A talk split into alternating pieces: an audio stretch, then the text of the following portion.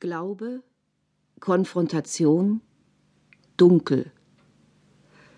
Alle drei Worte enthalten Stufen und Dimensionen, sie wandeln sich in ihrer Bedeutung, wenn man sie bedenkt, und sie wandeln sich in ihrer Beziehung zueinander. In immer wechselnden Situationen werden wir mit Dunkel konfrontiert, kommt Dunkel anders auf uns zu und verlangt eine andere Antwort von uns. Jeweils wird die Konfrontation eine andere Dynamik haben müssen denn der Mensch ist nun einmal dem Licht zugewandt. Die Sprache verwendet das Wort Glauben unbedenklich in mehreren Bedeutungen. Ich glaube, sagt man im Fall einer Ungewissheit, die sich durch Information und Erfahrung bereinigen lässt. Schwergewichtiger wird der Glaube, wo es um Überzeugung, zum Beispiel um politisches Bekenntnis geht. Aber erst, wo der Bereich des jeder Erkenntnis und jedem Willen Unzugänglichen beginnt, da bekommt das Wort Glauben seine ihm ganz eigentümliche und zugleich geheimnisvolle Bedeutung. Schon im Bereich der wissenschaftlichen Erkenntnis bedarf es einer Initiative von Glauben. Aus ihr formt sich die fruchtbare Hypothese aus, die der Arbeit des Forschers den Weg weist.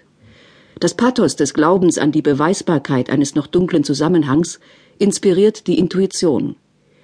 Hier beruht die Konfrontation mit dem Dunkel auf der Auseinandersetzung mit dem noch nicht der Erkenntnis.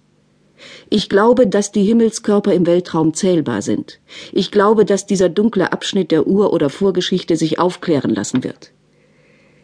Glaube bedeutet hier die durchhaltende Bereitschaft zum Beobachten und Experimentieren, zum Lernen und Umlernen, sogar zum Irrtum, der fruchtbar sein kann. Da gilt nur die unermüdliche, ja oft heldenhafte Anstrengung. Man denke zum Beispiel an die Polarforscher. Man denke an einen Kepler, der durch unermüdliche Beobachtung die ersten Gesetze der Planetenbewegung erkannte.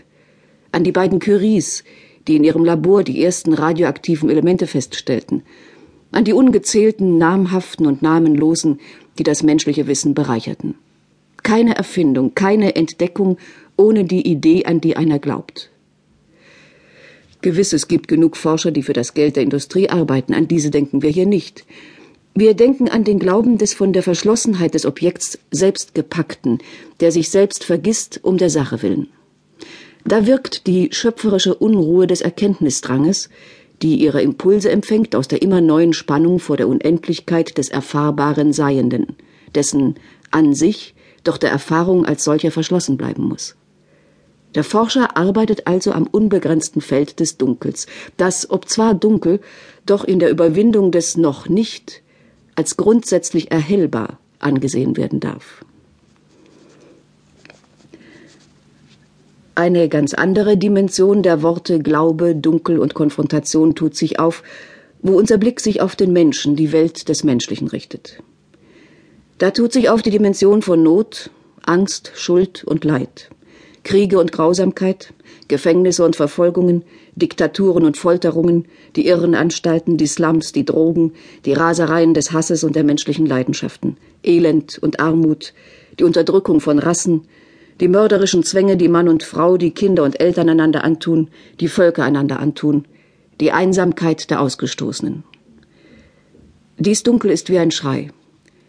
Die Konfrontation mit ihm ruft Entsetzen hervor.